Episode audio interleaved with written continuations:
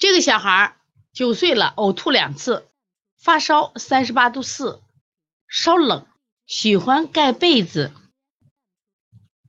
高烧后的低烧不被家长重视，对，其实高烧后的低烧呀，是我们现在恢复期，如果恢复期做不好的话，就会卷土重来。你发现了没？我们有时候发病它不发冷，而这次不管是阳了还是这个甲流，你都有一个什么感觉？都感觉嗯发冷，都有发冷的感觉。但是只要你一出汗，就会好很多。那么这个小孩，你看呕吐两次，发烧三十八度四。稍冷，喜欢盖被子。平常小孩睡觉都是踢被子，踢被子。但是他的天气一呃发病的时候就会出现稍冷。这个呃大便呢是臭，每天都有，不干不硬，小便黄，少赤，尿量可。然后出汗的情况，看微潮热汗，头没汗，全身有汗。像这种啊有汗有汗还烧的。大家说是风寒还是风热？你们来判断一下。有汗还发烧的是风寒还是风热？请回答。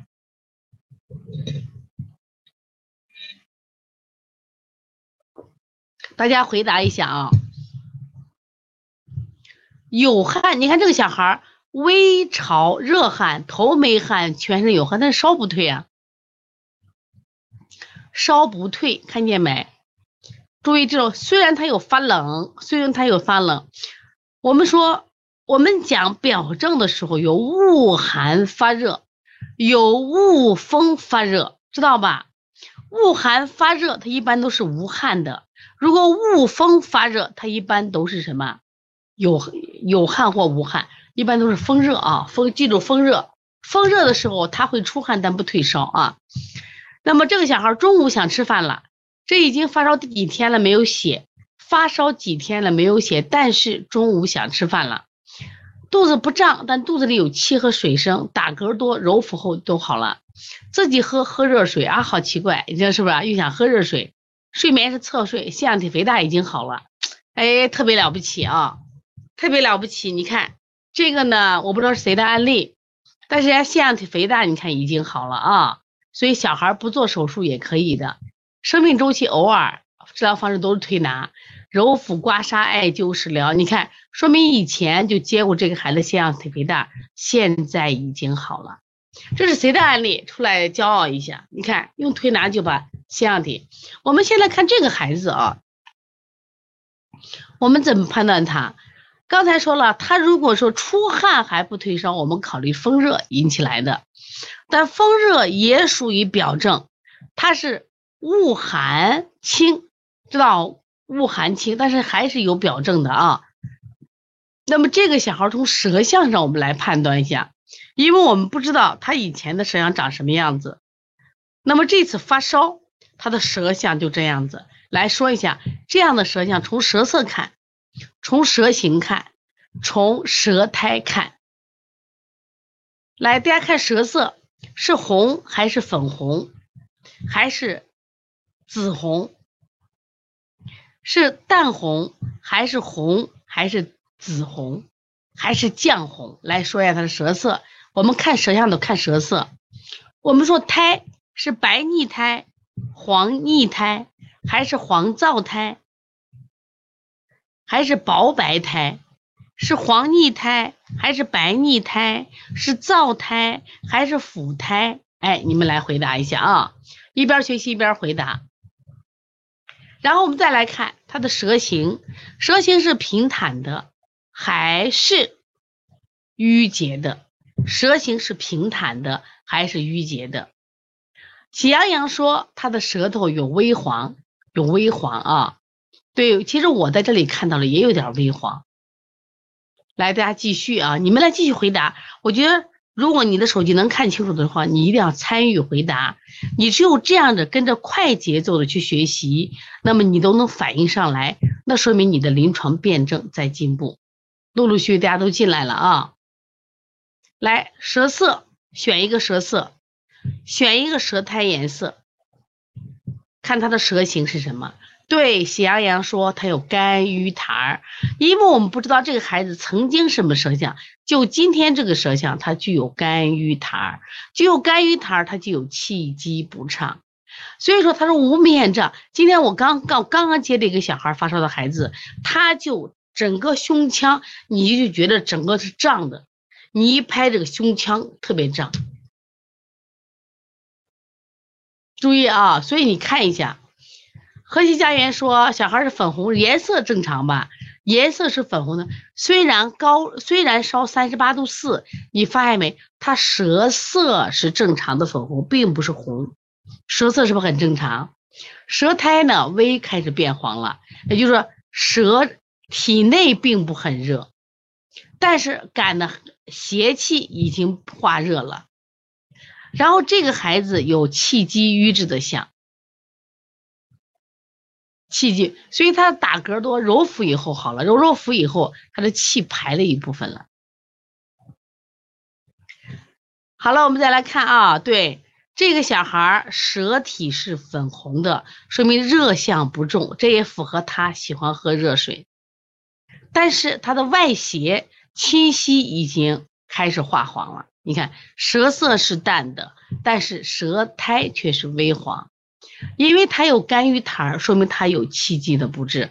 所以说，你说中医怎么治病？那我再举一个例子啊，这两天我们一个客户的奶奶，她得了甲减。大家知道甲减和甲亢吗？大家知道不知道？你说甲亢有什么症状？就按你理解的吧。甲减有什么症状？甲状腺是我们一个免疫系统。你觉得甲亢是什么样子？你觉得甲减是什么样子？那甲亢的话，这个人他是亢奋的，他可能好动，他可能也好说，他可能也好吃。对，甲减是乏力的。可是这个奶奶呢，她是无意中去做检查，她在做检查，结果呢说她有甲减，然后她就开始就是开始吃药啊，开始吃药。但是她实在不像甲减的人，为什么？她反而像个甲亢的人。脾气也比较大，就是浑身充满了能量。那么然后呢，我我给他推荐了一个可好的中医大夫，结果这大夫我觉得特别厉害，人家不管你甲减和甲亢，我只给你调症状，我只给你调症状，来说说你最近什么呢？说最近我睡眠不好，我脾气大。所以你看，中医大夫看病的时候，甲减甲亢是西医的词，我只给你治症状，所以他开的药就是养神的、疏肝的。好了，就这个案例我来推一下。那这个小孩现在是发烧和呕吐，因为我们从他描述的没有明显的是什么？对，是口渴的，他家的孩子。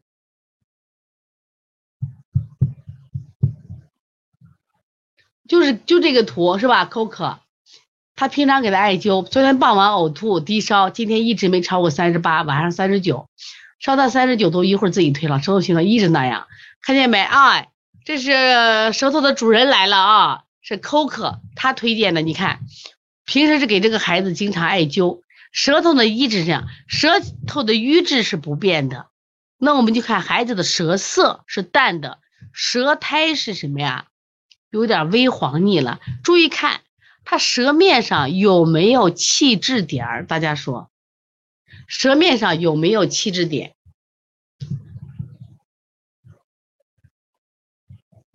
就他这个肝郁的舌是常态，那我们就先对大家一起看他的舌面有没有气滞点。所以说，就他现在的发烧，因为大便我每天都拉，我的小便呢稍黄，就是因为要发烧嘛。毕竟有大便有点臭，小便有点黄都是正常的。你看这个小孩发烧特别好，他三十九度自己就就就退掉了，而且有腺样体肥大也调好了，是不是也调好了？平常还不怎么生病。所以说要想调这个孩子的发烧，我跟你讲啊，首先让他孩子的气机要顺畅。